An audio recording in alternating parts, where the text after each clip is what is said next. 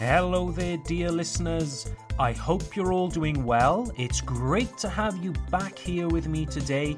My name's Tom. I'm your English teacher here at the Déclic Anglais podcast.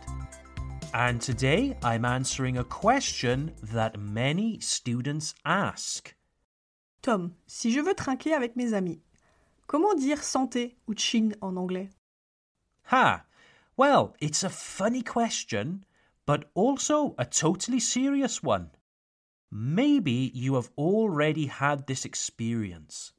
You're sitting at a table surrounded by English speakers. Suddenly, everybody raises their drinks and says, They say, Oh no, what was that word? Don't worry, dear listener, I won't keep you in suspense for too long. In fact, there are quite a few ways of saying santé or tchin in English. So let's take a look. Number one, cheers. This is probably the most common way of saying tchin in English. You can use it in all situations, with all people, and probably the most common one you will hear. Cheers, everyone! Cheers! Now, Cheers has a second use, especially in British English. Cheers is also a very informal way of saying thanks. Let me be very clear here. Cheers, as a way of saying thank you, is very informal. If you ask a friend, hey, could you pass me that pen? Tu peux me passer ce stylo? Then cheers is an appropriate response when your friend gives you the pen. But if your friend has just cooked a beautiful three course meal and they've gone to a lot of effort just for you, it's much, much better to say thank you or even thank you very much. Cheers! Now, a second way of saying tchin or santé when you toast, toast, trinquer en français, when you toast with friends is good health. Good health. Saying good health is a closer equivalent of santé in French. Just like cheers, you raise your glass and simply say good health. You don't need to say to your good health very simply, you can say good health. And finally, here's a fun third way of saying cheers or good health. Ready? Bottoms up. Bottoms up. This is quite a funny way of saying it.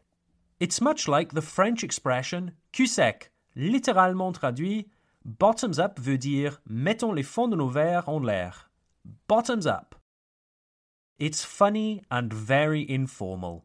You can definitely use it with friends and family, but it's best to avoid it at a fancy dinner party. So, to recap, we have number one, cheers, the most common way of saying tchin. Cheers. Number two, good health.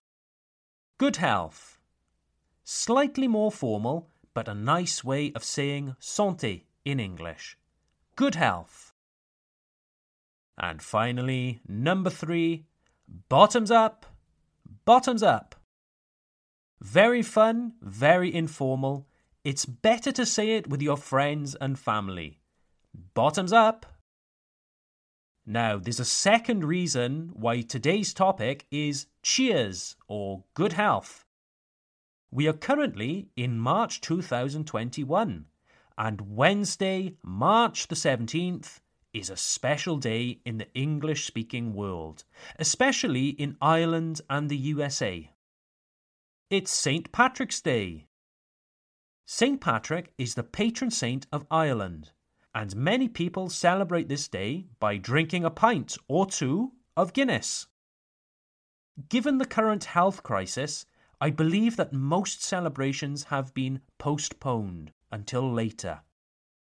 But for now, why not raise your glass at home and wish your friends and family good health, cheers, or even tell them bottoms up for St. Patrick's Day. And that's it, ladies and gentlemen. That concludes this episode of the Déclic Anglais podcast. I would also like to thank all of the listeners to our podcast, especially those that have messaged us with kind words and comments. Thank you very much, and I'm happy this podcast is helping you improve your English. Have a great day, everyone, and I look forward to seeing you for our next episode. Bye for now.